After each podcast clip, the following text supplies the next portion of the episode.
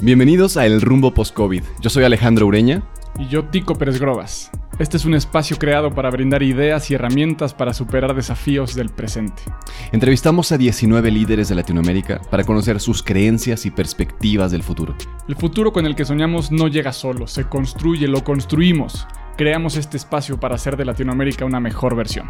Creemos que somos más fuertes juntos, que combinando estrategias podemos vencer cualquier desafío, que cada idea que compartimos y expandimos juntos puede ser una semilla en quien la escucha. De todas las crisis se sale fortalecido. Las crisis son unas excelentes maestras. Las lecciones que aprendimos aquí las podrás aplicar en otros momentos de dificultad. Nos reunimos con estos líderes de toda Latinoamérica, directores de recursos humanos de grandes empresas multinacionales, editores de importantes publicaciones, conferencistas, escritores, disruptores de todo tipo y futuristas. Y lo hicimos para entregarte las mejores perspectivas, las tácticas y estrategias para generar cambios profundos en tus equipos, en tu liderazgo y en tu visión. Acompáñanos a lo largo de estas entrevistas. Comenzamos. Bienvenidos todos al capítulo 13 de El Rumbo Post-COVID, la primera temporada de El Rumbo Podcast. En esta ocasión tenemos el placer de conversar con Alfredo Alfaro, es director general y fundador de First People Consulting, autor del libro Primero Personas y Después Profesionales y LinkedIn Top Voice 2019.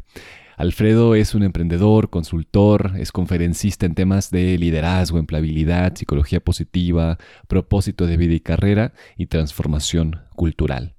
Fue una conversación muy interesante en la cual abarcamos cómo ampliar nuestra perspectiva del futuro, cómo aplicar tácticas potentes para generar una cultura empresarial más efectiva y con objetivos mucho más claros.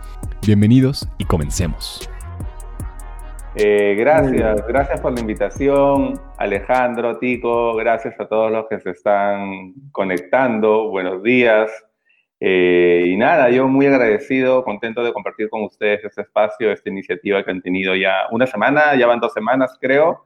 Eh, y me gusta estos espacios donde la conversación es, es abierta, donde hay puntos de vista que vamos a concordar, otros no.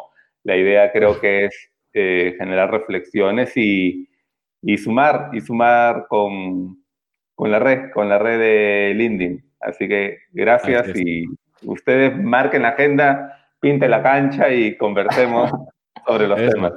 Sí, sí, sí. La idea, eh, siempre hemos, hablado de esto con, los, con los entrevistados anteriores y es que queremos mostrar más perspectivas, ¿no? Creemos que tejiendo redes más grandes, que compartiendo tácticas, compartiendo estrategias, compartiendo las mejores prácticas o incluso los errores, ¿no? ¿Qué cosas hemos hecho que no han funcionado? ¿Qué cosas estamos viendo que, ya son del pasado, que tenemos que replantearnos? Todo eso nos enriquece, nos permite tener un futuro más próspero, ¿no? Porque si estamos más preparados pues justamente, ¿no? Podemos navegar estas aguas turbulentas de una mejor forma. Entonces, de eso se trata, de, entregar herramientas, de, de, pues, de ayudar en, cierta parte, ¿sí?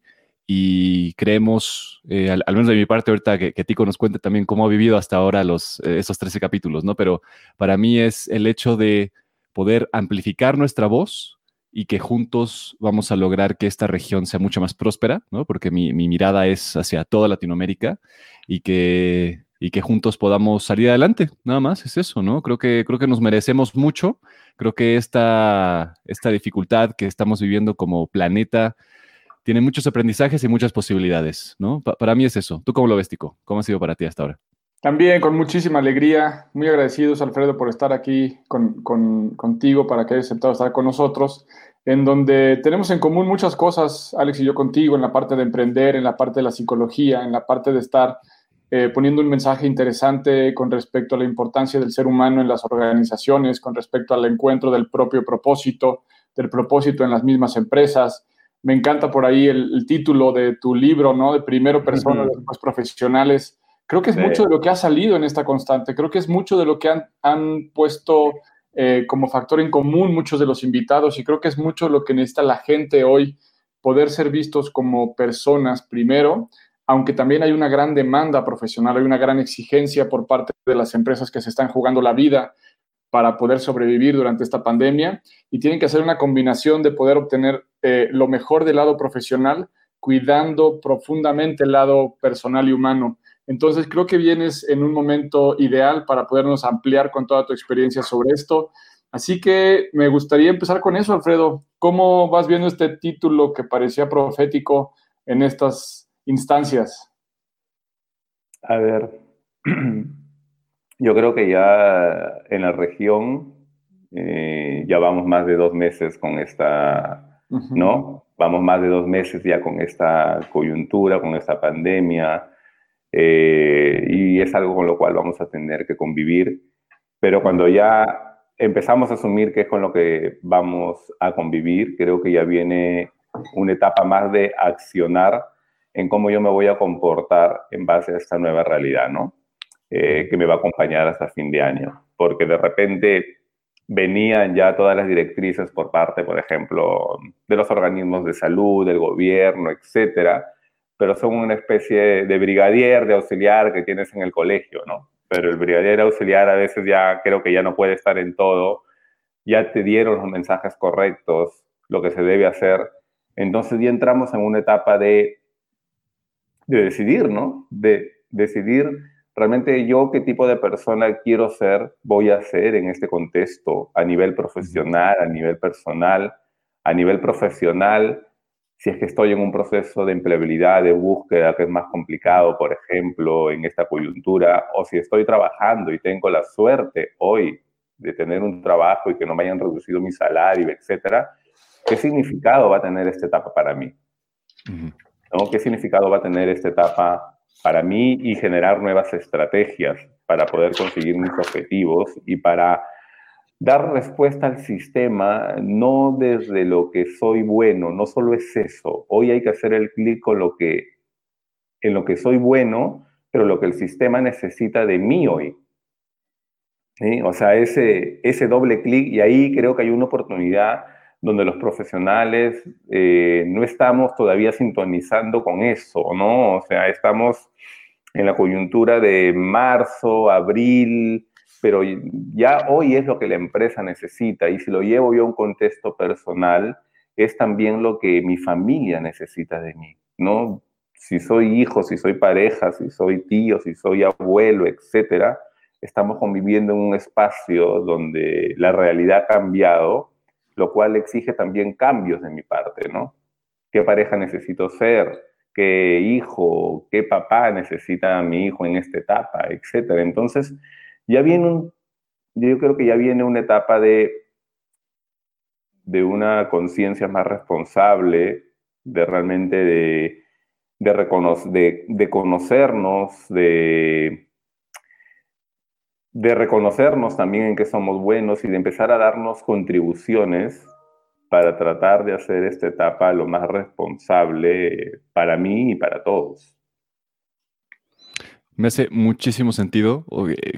Creo que es algo, algo interesantísimo. Qué bueno que ya lo planteas desde el inicio. Va a ser una conversación profunda, parece, con esto, ¿no? Porque sin duda, esta es una gran oportunidad de transformación. O sea, me encanta que pongas sobre la mesa que necesitamos ser lo que nuestra empresa necesita que seamos, ¿no? Necesitamos replantearnos nuestras propias eh, como paradigmas, nuestras propias visiones para poder situarnos desde un lugar que antes no teníamos, tal vez, ¿no?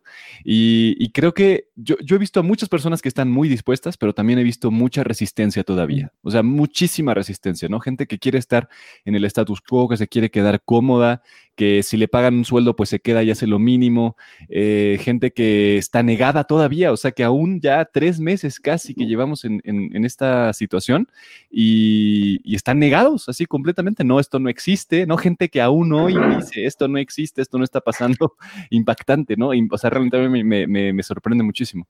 Y, y, entonces, en ese sentido, es cómo, o, o en, en, en, en un equipo, ¿no? Cómo poder transmitir también esta necesidad de transformación a los demás. O sea, cómo convertirnos en esos líderes, tal vez no de jerarquía, ¿no? Porque tal vez no somos jefes, mm. pero sí podemos ser líderes para que los demás también puedan empezar a utilizar esta conciencia de la cual tú estás hablando. ¿Qué, ¿Qué, opinas de eso? ¿Qué piensas? Yo creo que ahí, mientras te escucho, voy escribiendo para tratar ahí de son. Creo que hay, hay, hay en tema de, de liderazgo, hay un frente principal, ¿ya? que hoy más que nunca el líder de un equipo, de familia, etcétera, tiene que recordar la batalla al equipo. Tiene que recordar cuál es el propósito al equipo. Tiene que recablear su forma de comunicación de, en la cual se estaba comunicando, que estaba más llevado de repente a los resultados. Hoy tiene que hablar mucho de, un lenguaje más inspiracional, el por qué. Esto lleva a un segundo punto de volver a entregar, si no lo he hecho, el significado correcto al trabajo de cada miembro de mi equipo, ¿no?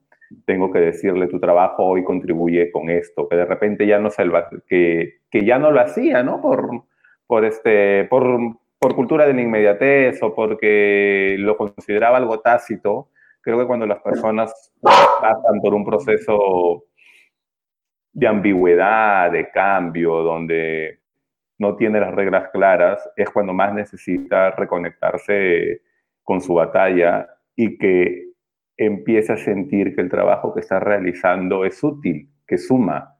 Pero también viene un tercer componente que para yo empezar a accionar, ¿no? Es como un equipo que está, por ejemplo, un equipo de fútbol, no sé si ustedes juegan fútbol, pero aparece una persona de repente que están perdiendo 3-1, pero ves a tu delantero que está ahí que, ¿no? Que pelea y pelea y pelea y lleva todo el equipo a que todavía, a que sí se puede, a que sí se puede. Entonces, ese, esa pelea es es, la labor de ese líder y tiene que convertirse en una referencia, porque es probable que el equipo esté en un status quo, todavía no encuentra el norte. Necesitamos mirar, mirar a alguien que esté luchando, que sea esa referencia para poder empezar a generar esas motivaciones. Me parece increíble el tema del, de la analogía del fútbol. Soy fanático del fútbol, entonces me viene súper bien. Me imaginé este, como cada equipo necesita un, Messi, pero también un Gatuso, ¿no? Necesita no solamente el, creativo, el, talentoso. En un momento como este hace falta este contención aguerrido que recupere las pelotas, que busque todas, que siga luchando, que sangre en cada, en cada jugada.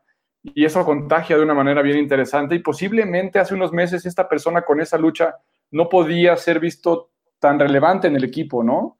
Creo que hoy el cambio de escenario puede hacer que la demostración de nuevos talentos también impulsen de una forma distinta.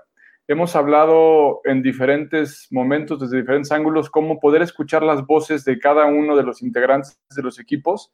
Se puede encontrar ahí muchísimo más información que de una manera vertical. Entonces, creo que el hecho de, de poder hacer un, sistemáticamente la búsqueda y la escucha de cada una de las voces y luego ponerlas en conjunto, encaminadas hacia el propósito en común, yo veo que eso abre muchas posibilidades, Alex, también.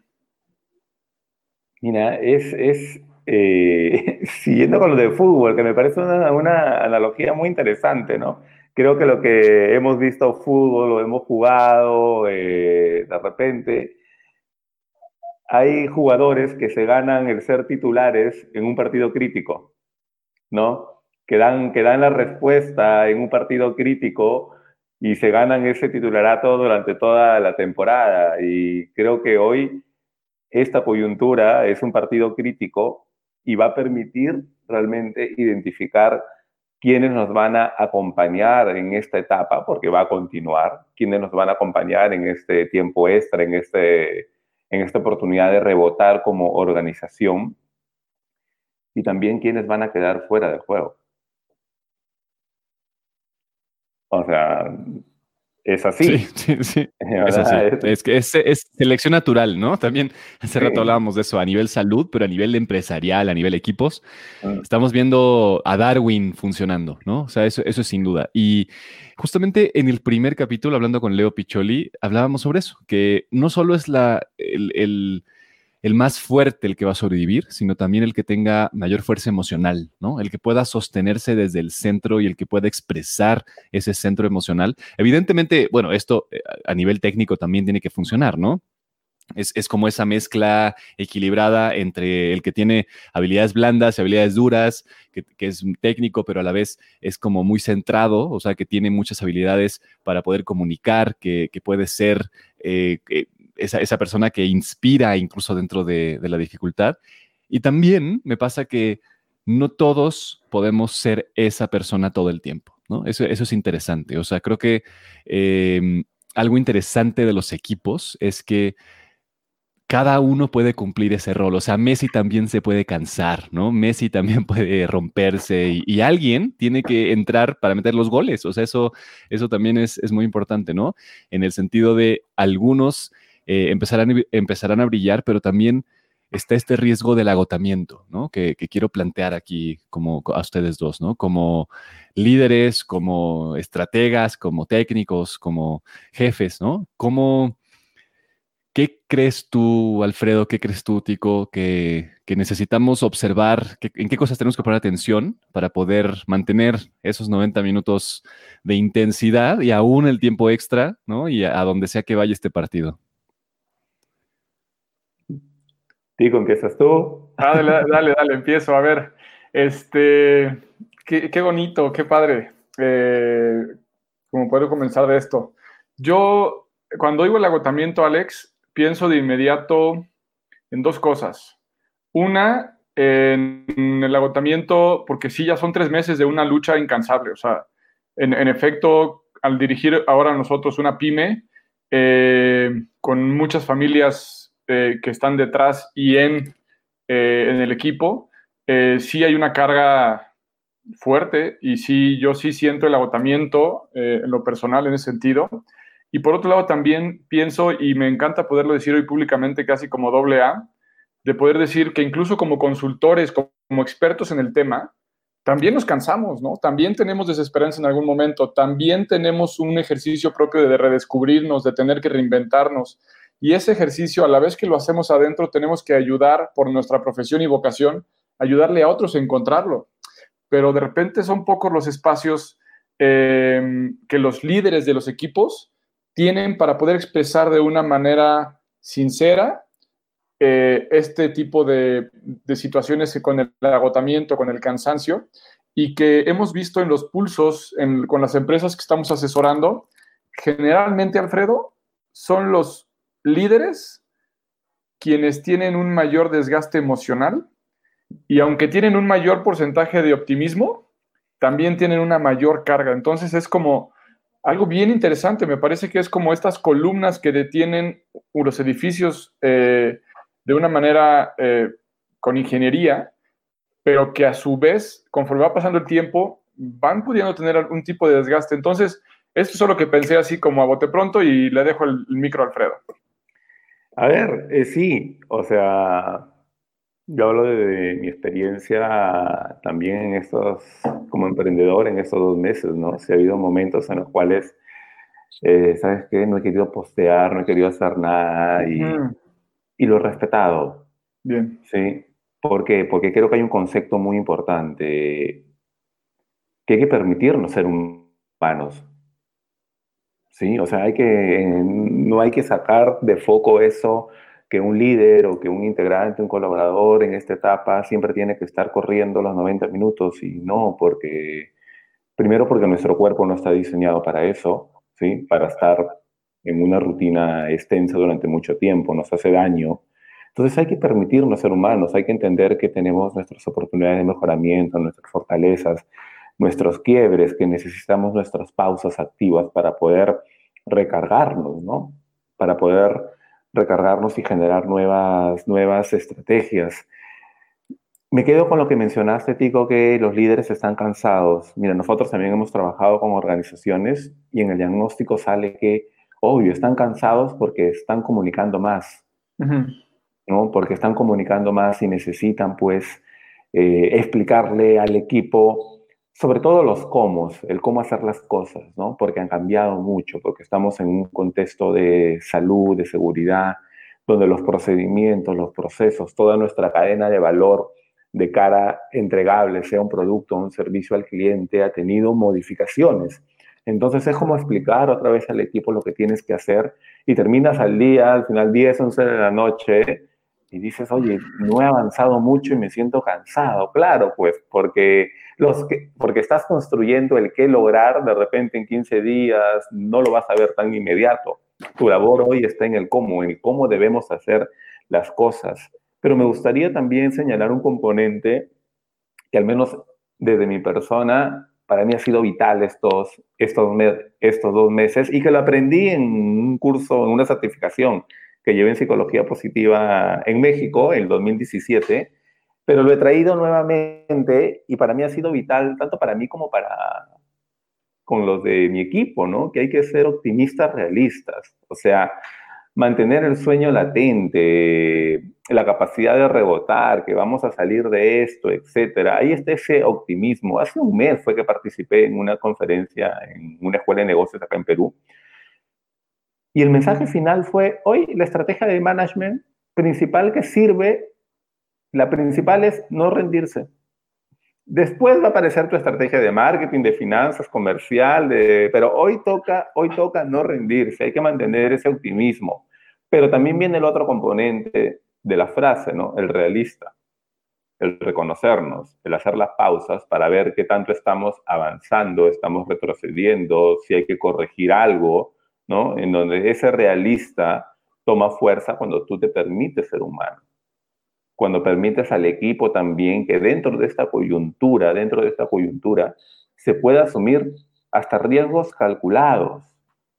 Hay que dar espacio a la innovación, a la creatividad. Porque hoy las ideas no solo van a venir del líder, van a venir de todos lados. Porque e, esto es algo nuevo. No hay alguien que haya pasado por una crisis similar. Entonces, yo dejaría estos, estos mensajes, ¿no? Claro, estamos cansados porque estamos comunicando más, o lo opuesto, ¿no? Que no estoy comunicando y me estoy cargando todo. ¿Y con quién estás conversando? Y eso sí me ha pasado con profesionales que por ahí escriben por LinkedIn, etcétera. Y les pregunto, ¿y con quién conversas de esto? ¿Con quién conversas de estos temas, no? Y sale el silencio, ¿no? Con nadie. Y digo, ¿y dónde está tu tribu? ¿Por qué esto lo estás peleando solo? ¿Dónde están tus amigos? ¿Dónde está tu pareja? ¿Dónde está hasta tus hijos? Si de alguna manera tienen edad para poder entender que esto es una crisis, oye, esta coyuntura la atravesamos todos y cada uno en un nivel de responsabilidad distinta. Y eso es algo que yo converso, por ejemplo, con las personas que se quedan sin trabajo. Y le digo, oye, esta batalla no es solo tuya. O sea, tu hijo adolescente puede entender, oye, que que ya no se saldrá pues al centro comercial dos veces al mes, no se saldrá, tendrá que entender que en casa también se come rico, que no, no hay necesidad de ir a un restaurante, pero si tú no pones esos temas sobre la mesa, estás peleando solo esta batalla, ¿por qué? Entonces, ese es un punto, el optimista realista y hay que permitirnos ser humanos. Tienes una frase por ahí que, que asocié ahorita con esto, es que si no lo expresas, muere en ti. Sí. También hay una parte del agotamiento que dices en este sentido de cómo desgasta este esfuerzo energético de adentro hacia afuera en el comunicar, pero también cómo desgasta el, guardarlo, ¿no? el oprimirlo, el, no poder expresarlo. Ahora sí, Alex, perdón. No, no, adelante. Es que e, iba en ese sentido, ¿no? me dices positivo, o sea, tener esta mirada optimista pero realista. Y sabes qué se me ocurre también que es necesario ser temerario y precavido a la vez. ¿no? O sea, este momento necesita todo de nosotros en el ir a la batalla, ponerte en la línea del frente y a lo que sea, ¿no? A los golpes, pero también tener bien calculado cómo está tu equipo, cómo estás tú. Esas reservas de energía tienen que estar muy, muy bien calculadas y eso es muy importante, ¿no? O sea, concuerdo con esto que decías, Tico. Al final, si lo guardas demasiado, explotas. También lo decías tú, Alfredo, si, si no lo comunicas a quien sea. A veces sí es como al que tengas enfrente, díselo, ¿no? A veces solamente decirlo nos acerca y nos permite seguir creciendo, ¿no? O sea, tu pareja necesita saber cómo estás. Incluso tu hijo, por muy pequeño, ¿no? Mi experiencia con el pequeño es que él entiende perfectamente y me da consejos también, ¿no? Desde su conciencia y, es muy interesante. Pero a mí me gustaría que de esto esta visión positiva, realista, temeraria, eh, de ir a la batalla, eh, todas estas eh, analogías que hacemos del fútbol y eso es como miremos hacia adelante, ¿no? O sea, como si, si, si, pensáramos que esta es, este es el primer partido de la Copa, ¿no? Sí, ha sido largo, ha sido difícil, nos enfrentamos contra Alemania, contra Brasil en el primer partido, pero, pero nos tocan otros, ¿no? Vienen otros bien complicados y, y ¿qué cosas necesitamos seguir preparando hoy? O sea, si, si hoy te dijeran, ¿sabes qué? La, la coyuntura, como lo llamas, la crisis, la pandemia, va a durar otros seis meses. Ustedes dos, ¿qué opinan? ¿Hacia dónde tenemos que mirar? ¿Qué cosas necesitamos seguir preparando ahora? Aún cuando estamos dentro del partido, aún cuando estamos dentro de, de este terremoto, ¿qué necesitamos seguir atendiendo para estar preparados para esos seis meses que vienen? Ahora sí, Alfredo, te toca empezar. dale, dale. Este, son varios frentes, ¿ya? Pero eh, justo solté un artículo esta semana sobre los procesos de reclutamiento, cómo deberían ser, o las organizaciones, ¿no? Para poder atraer al talento en esta coyuntura. Y hablamos de que hay que ser organizaciones SMART, ¿sí? ¿Por qué? Porque hoy tenemos que trabajar sí o sí bajo objetivos y objetivos cercanos. Eh, y a nivel personal también obliga eso a yo, si de repente no tenía objetivos planteados personales o profesionales, porque es recurrente. ¿ah? Yo desde el año pasado, en conferencia que daba, hacía esta pregunta, ¿quiénes tienen definidos sus objetivos profesionales? Claro, y todos alzaban la mano pero son los que aparecen por parte de la empresa, etcétera, ¿no? Pero cuando preguntaba quiénes tienen definidos sus objetivos personales, será el 10 o 15%. Pero cuando digo objetivos, bajo, oye, ¿cuándo lo vas a cumplir? ¿Cuál es el indicador? Etcétera. No nos damos esa pausa. Entonces, hoy sí necesitamos eso, tener nuestros objetivos, porque hay un punto importante, que necesitamos conectarnos otra vez con nuestros ganchos, con lo que somos útiles, y eso lo vamos a hacer a través de hitos que vamos alcanzando. O sea, hay que empezar a visualizar aquellos, aquellas metas pequeñas de repente, pero que estoy alcanzando. Eso es muy importante. Si yo preguntaría cuál es tu meta a finales de junio o para finales de julio, ¿cuál es? ¿La tienes? ¿No? Necesitas volver a reconectarte con eso. Lo cual viene un segundo punto que para mí sí es muy importante, porque hoy depende mucho de nosotros, que es la contabilidad. Tenemos que desarrollar ese hacernos cargo, ¿no? Ese, que, esa, que esa competencia, la contability, estuvo más ligada para emprendedores, que son pocos en una empresa cuando se inicia y tienes que hacer de todo, hacerte cargo para sacar, para llegar el número a fin de mes y en los últimos años, dos años diría, ha sido más demandada también por las organizaciones que han estado viviendo procesos de transformación cultural para el tema digital. Era una competencia que no era muy valorada. Hoy sí, hoy sí, hoy sí es necesario demostrar que yo tengo ese accountability, ¿no? Y por último diría la resiliencia, ¿sí?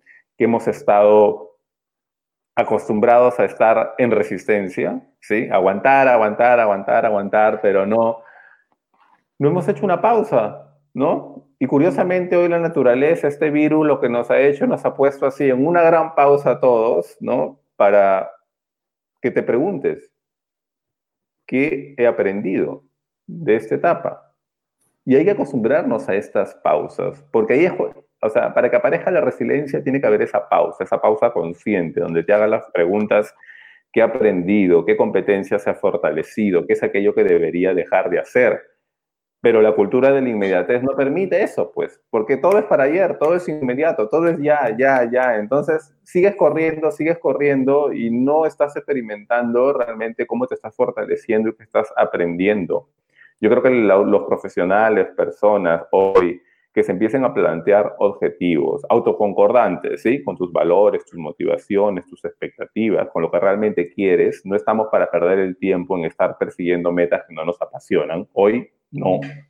Hoy no. En, realidad nunca, ¿no? Pero, pero se da esos espacios, pero hoy no. Hoy no hay espacio realmente para estar empleando nuestra energía en algo que realmente no nos apasiona, o que no nos motiva, o que no nos enciende. Entonces, creo que los profesionales que sean smart realmente en el planteamiento de sus objetivos, metas, que hagan un compromiso consigo mismos de desarrollar esa accountability, ¿sí? Que depende de mí, elegir mis batallas que dependen de mí y hacerme cargo, y después hacer pausas activas para experimentar los aprendizajes, van a sentir que están avanzando. Van a sentir que están avanzando. Yo diría esos, esos puntos principales. Pues está buenísimo y nada, nada fácil como para, para hacerlo de un día a otro, pero me parece una muy, muy buena guía. Eh, pero creo que tiene que ver con esto, con esta búsqueda profunda. Y yo respondería, a ver, estoy de acuerdo con todo lo que dice Alfredo. Eh, y queriendo ser, eh, o sea, complementar todo eso, agregaría un poco, bueno, no un poco, agregaría la humildad en el sentido de que algunos emprendedores, algunos empresarios, algunos líderes han sido, han estado acostumbrados a ganar.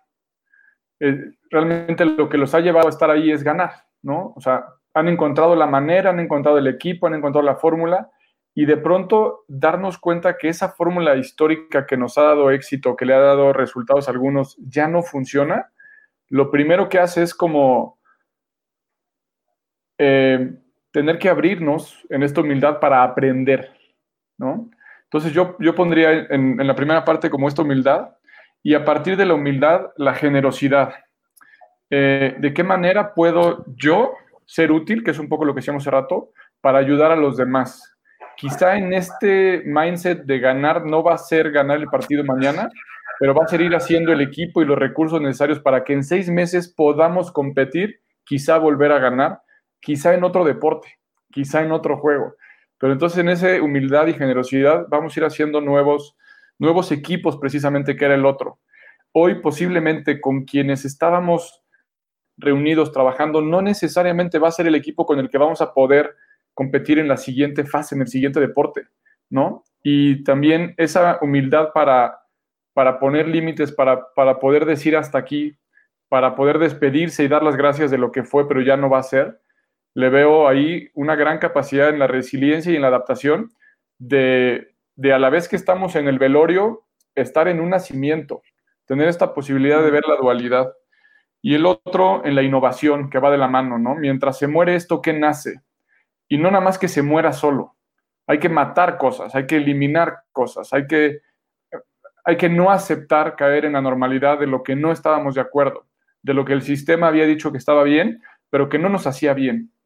Entonces creo que en esa innovación tenemos que ser también súper estrictos y súper claros después de un autodescubrimiento, decir esto sí lo acepto, esto no, y nunca más, por más que me resuelva un tema económico, un tema momentáneo de corto plazo, si en el mediano o largo plazo no va conmigo, no cumple con mi propósito, no aceptarlo, no aceptarlo por nada y esos son los no negociables que creo que también, Alfredo, cuando hablamos con grupos, con gente que quiere eh, encontrar una mejor manera de resolver lo que está pasando hoy, una de las cosas que yo veo es, eh, ¿qué celebras y qué no es negociable? O sea, ¿qué no aceptas de ninguna manera? ¿Qué no tiene moneda de cambio?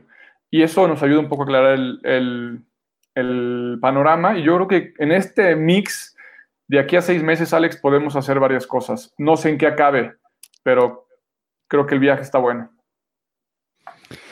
Wow, nada más un, comentario.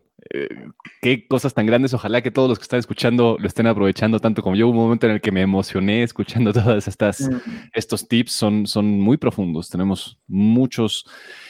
Sí, como una perspectiva mucho más amplia, ¿no? Me, hace muchísimo sentido esto que dices, eh, Tico, de que es a la vez un velorio y un nacimiento, ¿no? O sea, necesitamos matar y a la vez crear eh, para nacer, o sea, para, para generar nueva vida, generar nuevas posibilidades. Me encanta que planteas esto de, puede ser incluso que el equipo tenga que dispersarse y hacer tres equipos en tres diferentes deportes y alguno tendrá que irse al atletismo y jugar solo, ¿no? O sea, sí. muy probable, ¿no? O sea, eso es, es muy, muy probable y, que lo pongas en la mesa me encanta, me hace muchísimo sentido.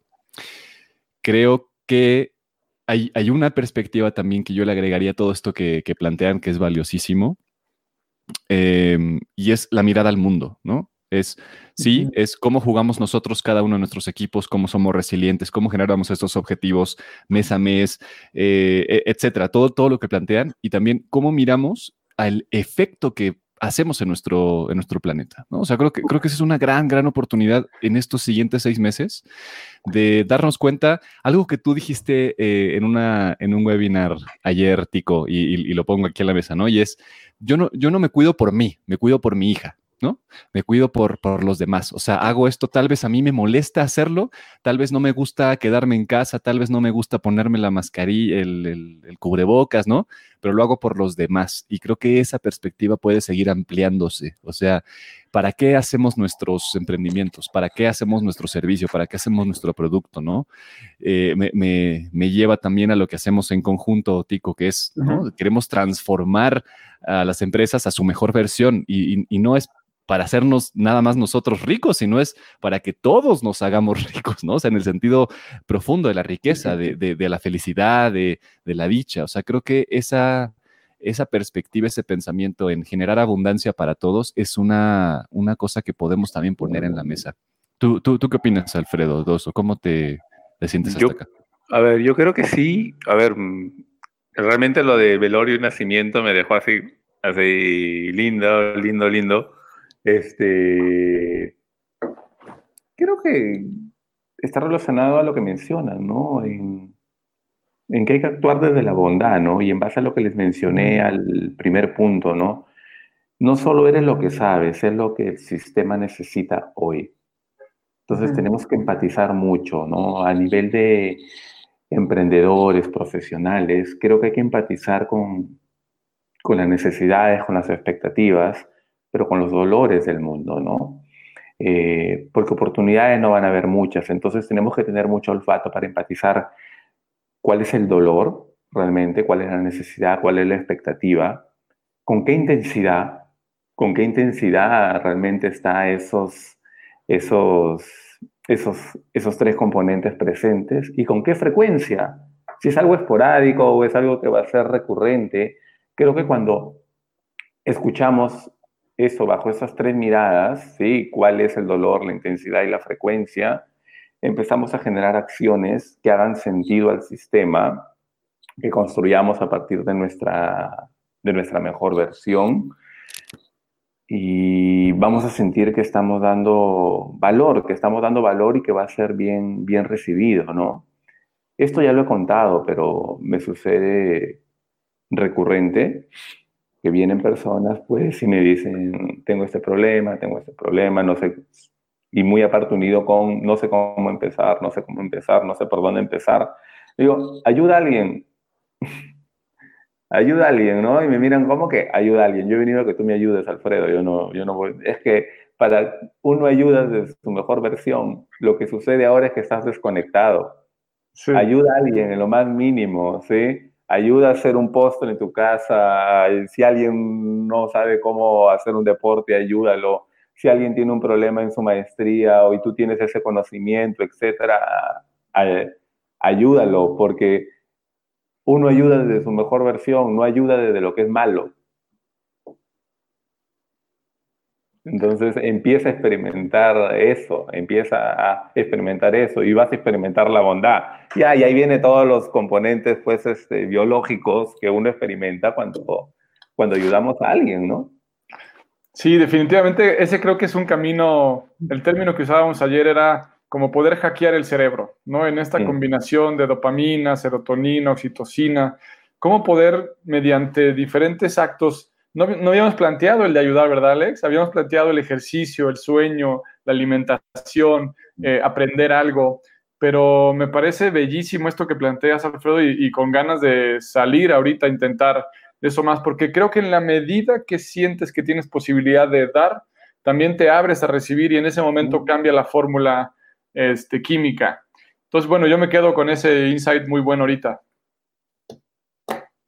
Mira, y hay algo que es si lo llevamos a tema de marca personal, mira, y este, aplaudo lo que hacen ustedes de tener esa, ese, ese, coraje de hacer estas transmisiones, etcétera, de hablar, de, de, dar la cara, porque es algo con lo que yo lucho, pero todos los días, todos los días con las personas, ¿no? Pero es, pero es una lucha que me motiva, ¿no? La cual digo, caramba, oye, tienes estudios, tienes maestrías, tienes diplomados, has leído un libro, eh, has tenido acceso a algo que la gran mayoría no tiene, y si, no, y, si lo tiene, no lo está haciendo. Bueno, cual fuera el motivo, pero tú lo has hecho.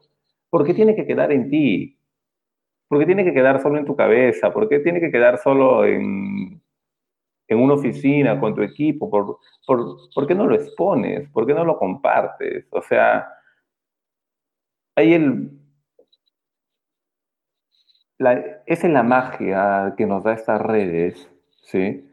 Del poder de un post, de que puede ayudar, puede contribuir, ¿no? Puede generar reflexiones. Y estoy seguro que de repente a ustedes les ha pasado. A mí me pasa todas las semanas, ¿no? Que a veces puedes estar cansado y te llega alguien que te escribe, oye, leí tu post, me generó una reflexión, muchas gracias, gracias.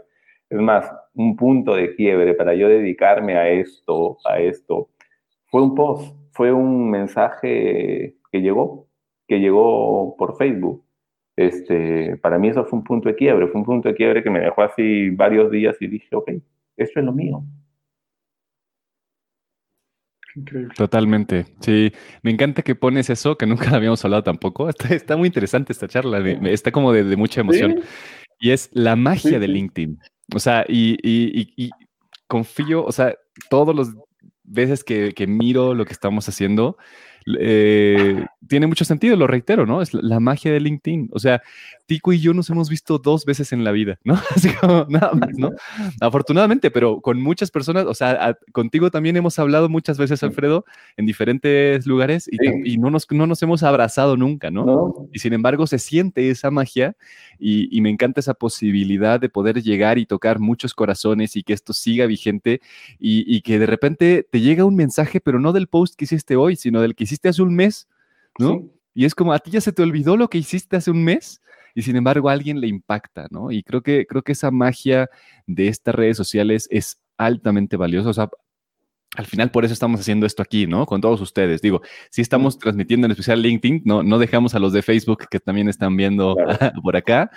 Eh, pero sin duda, ¿no? Creo que hay que aprovechar. O sea, al final el, punto es aprovechemos y confiemos en que si existe esta tecnología es por algo, ¿no? Y creo que, creo que podemos hablar un poquito más de eso, de esta es una gran oportunidad para seguir nutriendo tu marca personal. Es el momento exacto. O sea, seguramente tenemos una o dos horas extra, ¿no? Esas horas que no pasábamos, que ya no pasamos en el tráfico, que ya no pasamos llevando a los hijos a la escuela, no sé.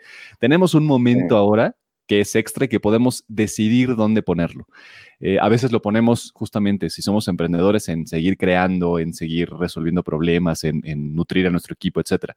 Pero también está la posibilidad de seguir nutriendo o de empezar a nutrir tu marca personal. Creo que eso es una gran oportunidad también en estos momentos. ¿Tú, tú cómo lo ves y dónde les recomendarías a las personas que ven y a las que verán la repetición, eh, dónde recomendarías comenzar? Empiecen con su círculo primario, empiecen con sus amigos, con las personas que lo conocen, cuenten con orgullo lo que están logrando, cuenten con orgullo.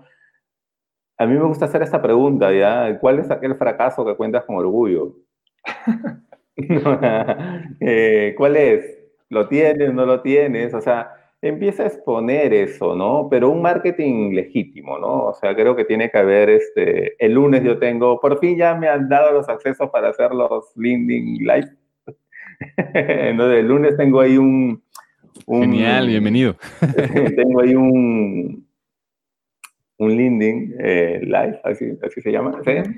Que se llama eh, marca personal, ¿no? Un trío entre lo que piensas, dices y haces. Es así, o sea, tiene que haber una, una coherencia para que sea legítimo, ¿no? Pero empecemos con nuestro círculo primario, porque a ver, si yo llego a mi casa, bueno, hoy estoy en, eh, pero si yo no cuento lo que me está pasando en el trabajo, lo que me motiva en el trabajo, etcétera, a mi familia, a mis amigos, esas experiencias, no lo voy a hacer en las redes.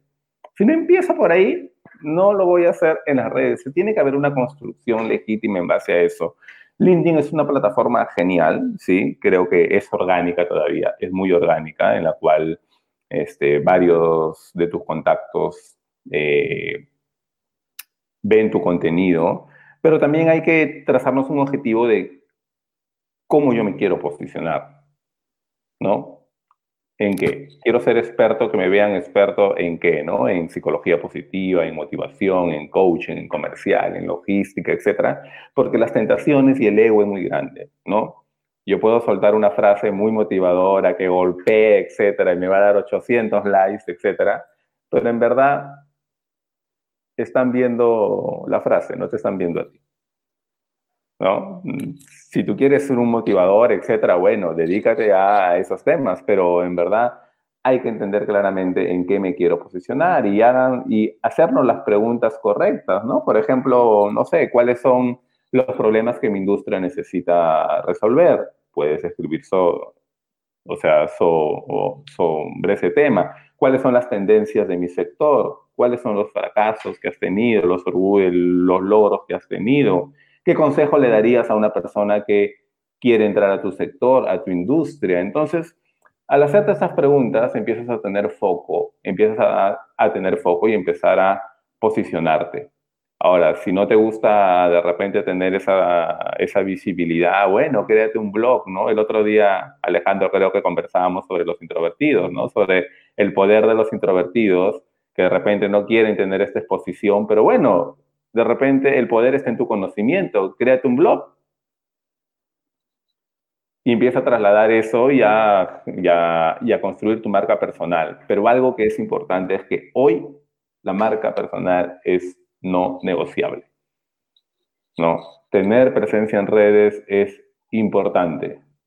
Al menos este año es probable que no haya el café, no haya el after office, no haya esas reuniones, etcétera, ¿no? Entonces las personas también están más, más activas en las redes. Es una oportunidad linda para, para posicionarte, pero con legitimidad. A mí me gusta siempre poner esa palabra, ¿no? Habla de lo cual conoces, eres experto, puedes generar reflexiones, etcétera, no algo de lo cual no conocemos mucho. Bien, yo para ese ejercicio que lo, lo veo bien rico y creo que muy valioso para muchísima gente y nosotros incluso podemos aplicar parte de eso, pero de pronto veo que hay un, un, un ejercicio previo para poder llegar a eso. A ver qué piensan. Por un lado, en el descubrimiento de verdaderamente quién soy, qué quiero ser, ¿no? O sea, no solamente es a qué te has dedicado los últimos años, o qué estudiaste, o cuál era tu último puesto, sino hoy tenemos el gran pretexto, o sea, y, en todos los sentidos justificado, de tanta gente que antes también nos decía, oye, pues yo quiero cambiar de giro, quiero volver a estudiar otra cosa, quiero cambiar de, empresa, quiero cambiar de ciudad, quiero cambiar de qué hacer. Eh, hoy creo que es el excelente momento para reinventarse. En ese sentido, eh, creo que el, el hecho de contestar cómo puedes hacer tu estrategia de marca personal, tendría que estar ligado entonces a la definición de quién eres, ¿no? ¿Cómo, o sea, cómo te defines ante ti y cómo quieres ser visto por los demás. Y luego el brinco hasta el final de poder decir, y entonces, ¿cómo quiero vivir? ¿Qué quiero lograr? ¿Qué, ¿Cómo quiero llegar a ser y quién quiero llegar a ser? Y entonces en medio hago un plan para poder decir, pues quiero que me vean como esto o lo otro, experto en tal, pero sí veo importante que en los dos extremos podamos ir haciendo como esta definición de qué de lo que he hecho toda mi vida, incluso en estos fracasos, Alfredo, ¿no? En estos fracasos que decías con orgullo decir, oye, yo estoy dispuesto a volver a equivocarme para poder llegar a esto, estoy dispuesto a volver a arriesgarme, aunque, aunque me siento vulnerable en ese sentido, pero, pero ese es el camino que quiero tomar. Entonces, yo creo que un, un ejercicio interesante, Alex, pudiera ser que al final de todo esto podamos ir eh, por capítulo en este, ver si podemos sacar alguna guía muy puntual de tres, cuatro, cinco pasitos en esta conversación, mm. porque hemos tocado en algunos puntos la marca empleadora y luego la marca empleadora se conecta con el tema de reclutamiento y luego se conecta con lo que necesitan las nuevas empresas del nuevo talento. Y creo que empezamos a tejer ahí cosas bien interesantes, en donde si bien ahora no hay muchas vacantes, hay muchísima gente esperando una oportunidad y tienen el tiempo necesario para construir esa oferta de valor que van a poder hacer visible? Mira, eh, mm, hay que saber cuál es el objetivo de nuestra marca personal, como tú bien lo planteas, este Tico, ¿no? Que, que es aquello que yo quiero construir desde la legitimidad, ¿no? ¿Cuál es aquella mejor versión, etcétera? Si lo ves como negocio, hoy estas plataformas y todo este tema learning rompe fronteras. Rompe fronteras. ahora en, en mis talleres está pasando algo maravilloso, que tengo personas de otros países que antes no podía porque eran todos presenciales, ¿no? No van a ir hasta Perú, pero hoy está pasando eso y es una oportunidad este, genial, pero también viene esa adaptabilidad, ¿no? Hoy se habla de la carisma digital, cómo desarrollar esa carisma digital, cómo llevar una videollamada, ¿no? Cómo cómo, cómo, cómo generar esos quiebres en una videollamada, la interacción, cómo empezarla, cómo encerrarla. Y eso es algo que, por ejemplo, estamos trabajando eh, con una empresa para sus líderes, ¿no? En cómo delegar a través de una videollamada, cómo, cómo, con herramientas que no estaban acostumbrados como el Mural, por ejemplo, Slido, Menti, etcétera. Oye, ahora, sobre todo los que tienen equipos de ventas, que tienen un webinar, un Zoom con 30, 40 personas al mismo tiempo, les es difícil. Pues antes, claro, tenía la sala llena y les hablaba a todos, ¿no? Hoy, hoy no los ve. Y de Alfredo, no sé si me están escuchando, ¿no? Qué miedo, ¿no? Pero bueno, tienes estas herramientas que te va a permitir generar esa dinámica. Que yo no soy tecnológico, ¿te acostumbras o no? Así de simple, o sea, ya no hay ese, o sea, ya no hay esa, esa chance de, de de no, porque esto llegó y llegó y llegó para quedarse. Es así, es así. Y es importante, qué bueno que mencionas esto de, si, si eres tecnológico, si no, porque es muy interesante que ya no hay ningún pretexto. O sea, si te estás poniendo pretextos, te vas a quedar afuera del partido. Es así de simple, ¿no? Es o, aprendes, o sea, o aprendes esa nueva habilidad lo más pronto posible. Y creo que ya estás tarde, ¿no?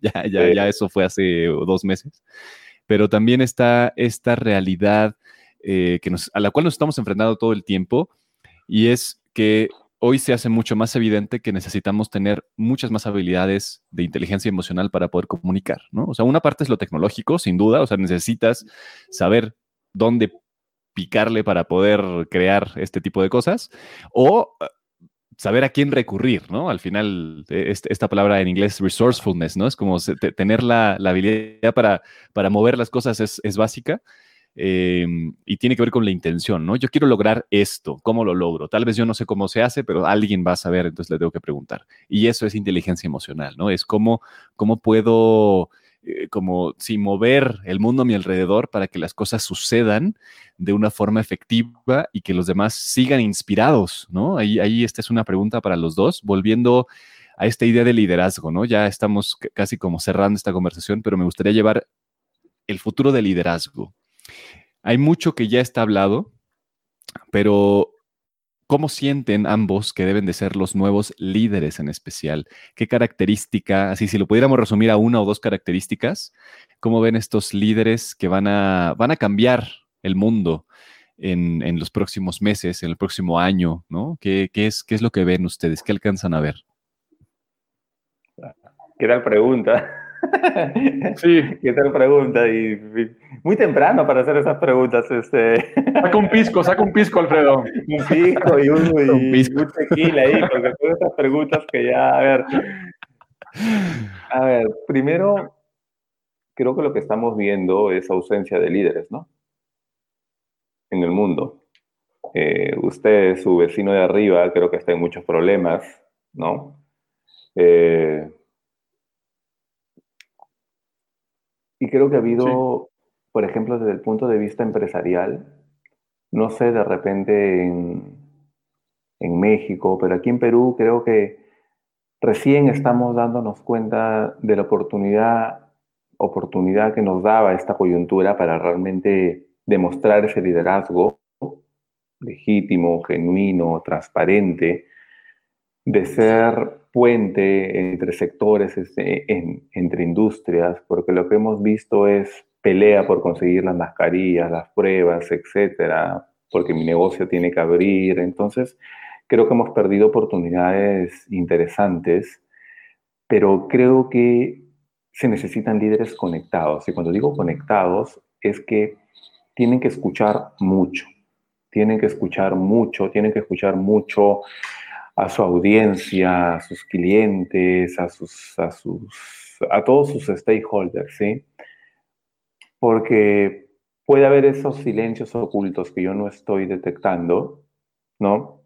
Y que un evento puede generar un, todo lo que estamos viendo en Estados Unidos, por ejemplo, ¿no? Mucha represión, mucha bronca, mucha cólera, ¿sí? Eh, que se ha ido construyendo, construyendo, construyendo. Y, tienes al costado líderes que están así, como los tres monitos clásicos, ¿no? Que están así, que no te escucho, no te oigo y si hablo, hablo cosas que no hacen sentido. Yo diría que de cara, y por ejemplo con, con algunas empresas que hemos hecho un ejercicio de cómo ven los líderes, el líder que necesita la empresa, salía dos frentes, ¿no? Tenemos que tener esa capacidad de escuchar mucho, escuchar más, estar más presente, pero también de subir al palco, que es el liderazgo adaptativo, eso, ¿no? De subir al palco para diagnosticar rápidamente si nuestras acciones están generando un legado en el equipo. Si realmente están, están calando o no, porque eso me da ese liderazgo consciente, ¿no? No significa avanzar, avanzar, avanzar y no estoy haciendo esa medición, solo estoy viendo el número, estoy dejando legado, estoy preparando a las personas para que en el caso aparezca una coyuntura similar, estén más preparadas. Entonces yo diría dos frentes, escuchar, sí, mucho y tener esa capacidad de subir al palco para poder autoevaluarte y medir tu legado que estás dejando en el equipo. Me encanta. Me, gusta mucho. Eh, lo pienso también como en esa dualidad de, poder estar en diferentes puntos para ver el, tema desde diferentes ángulos, ¿no? Y yo, sumado a eso, eh, te diría, Alex, que yo creo que el liderazgo, eh, hoy más que nunca, deberá tener muy clara la definición de su visión. Em, yo creo que hoy el reto del, liderazgo está en poder imaginar y convencer e inspirar a otros de que seamos capaces de lograr lo imposible, de construir una realidad no solamente que empareje eh, nuestro estilo de vida al que teníamos antes de febrero, sino que lo mejore. En ese en términos de fútbol, una visión que no solamente permita remontar el 3 a 1 del partido de hoy, sino que nos permita pensar en ganar la Champions. Eh, y por otro lado, que defina muy claro los valores, cómo lo vamos a ganar. No se trata de llegar eh, a como al, precio que sea. Se trata de, cuidar mucho el cómo, porque aunque no lo, lo logremos, eh, aunque no dejemos de luchar, deberemos estar completamente satisfechos por lo, por lo intentado, por lo hecho, y ahí es donde se gana.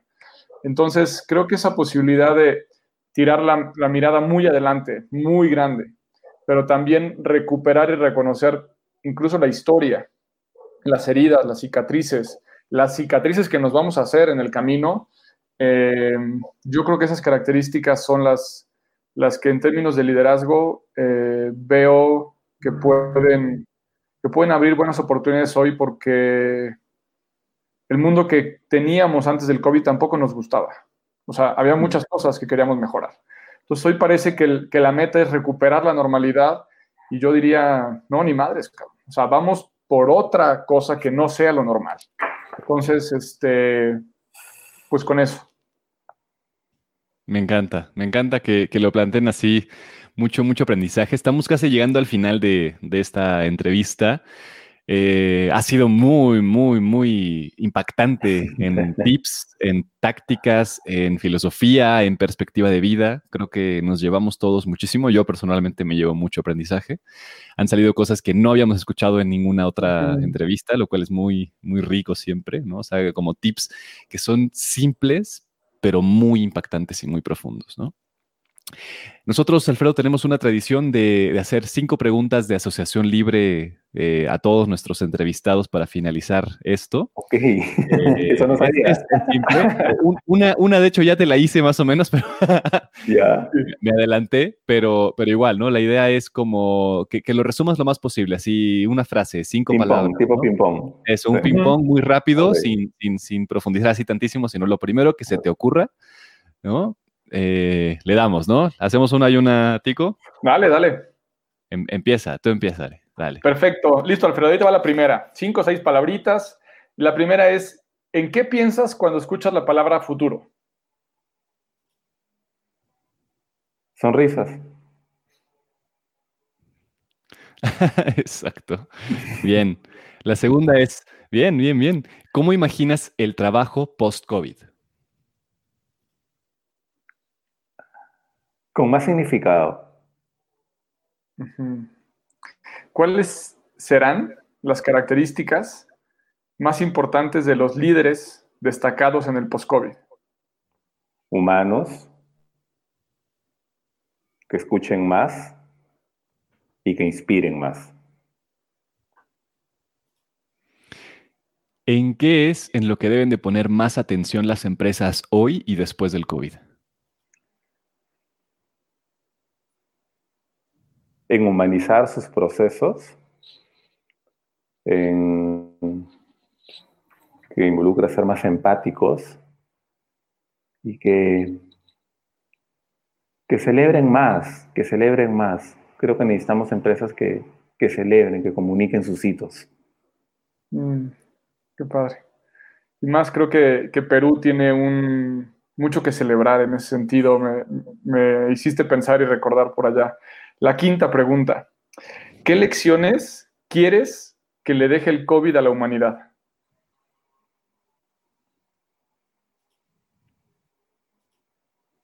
Que la familia es importante. Que establezcamos cuáles son los nuevos no negociables para seguir alquilando este espacio que se llama nuestra, nuestro planeta, ¿sí? Y, y, que la y que la tecnología y que la, y que la, y, y que la tecnología no es distanciamiento, es, es conexión. Buenísimo. Me encanta. Genial. Y la última que hacemos esta silla, puedes contarnos un poquito más, es ¿qué te llevas tú de esta conversación? ¿Qué, ¿A qué conclusiones llegas conversando con nosotros esta hora? Primero, a ver, este, y no lo digo porque estoy con ustedes, siento una vibra genial. Para mí, eso es, para, mí eso es, para mí eso es importantísimo. Yo suelo ser muy objetivo, muy práctico, pero hay un componente muy, muy, muy, eh, muy emocional. Alejandro ya lo conocía, a Tico ya lo conozco ahora, entonces eh, creo que me he sentido cómodo, contento. Sobre todo, creo que ha sido una conversación donde ninguno de los tres hemos sido políticamente correctos y la gente ya está aburrida de eso. O sea, ¿no? Ya creo que ha sido una conversación muy orgánica. Y lo que me llevo son sinergias, son sinergias que sintonía, conexión, y que siempre hay una oportunidad ¿no? de generar valor para la red. ¿sí? No sabemos el impacto que podría tener esta, esta conversación en las personas que nos están escuchando y que no necesariamente hay que ser un top voice para poder compartir conocimiento, nada que ver. O sea, no, no, no, no. Por ahí no va el tema, ¿sí? No, que mis posts no tienen alcance, no tienen alcance hoy. Ya, ya lo tendrá, construyelo. ¿sí? Pero si es que lo que te mueve es la bondad, vamos, comparte, comparte ese conocimiento con las personas a través de las redes. Me encanta, extraordinario. Pues, Alfredo Tico, ha sido una entrevista fenomenal. Eh, coincido contigo, Alfredo, en el que sí, hemos, hemos sido pues muy abiertos, así tendemos ¿no? a hacer, lo intentamos, ¿no? ir profundo, Em, compartir que de eso se trata, llegar a conclusiones nuevas y, creo que lo estamos logrando, ¿no? a nosotros personalmente creo que nos está ayudando mucho, nos está sirviendo para, para aplicarlo y ojalá que a los demás que nos escuchan también. Y bueno, yo te agradezco muchísimo por este tiempo. Eh, ojalá que nos sigamos viendo muchas veces. No, ahora ya me toca invitarlos a ustedes, ¿no? Eso. de local. Muy bien. Muy bien. Entonces, eh, recién el lunes va a ser nuestro primer experimento y ya vamos ahí a armar la agenda con un, con un tema ahí muy interesante. Me ha encantado. Extraordinario. Pues te deseamos muchísimo éxito, muchísimo agradecimiento. En lo personal me quedo muy emocionado. En esta hora eh, pude contactar muchísimo con mi vocación, con el verdadero y profundo placer de hacer lo que hago y de encontrarme gente tan increíble como ustedes. Me siento profundamente agradecido y con el corazón en la mano, Alfredo, te agradecemos mucho todo lo que provocaste hoy en nosotros. Esperamos que en alguien más también. Y esperamos muy pronto estar por allá contigo en Cusco, si es posible. Genial. Eh, celebrando como, como, como, nos lo merecemos, yo creo. Eso. Muchísimas gracias por todo. Un abrazo. Cuídense mucho. Gracias a todos. Gracias a los que se conectaron y a los que escuchan esta repetición. Nos vemos en el próximo live. Chao, chao. Chao.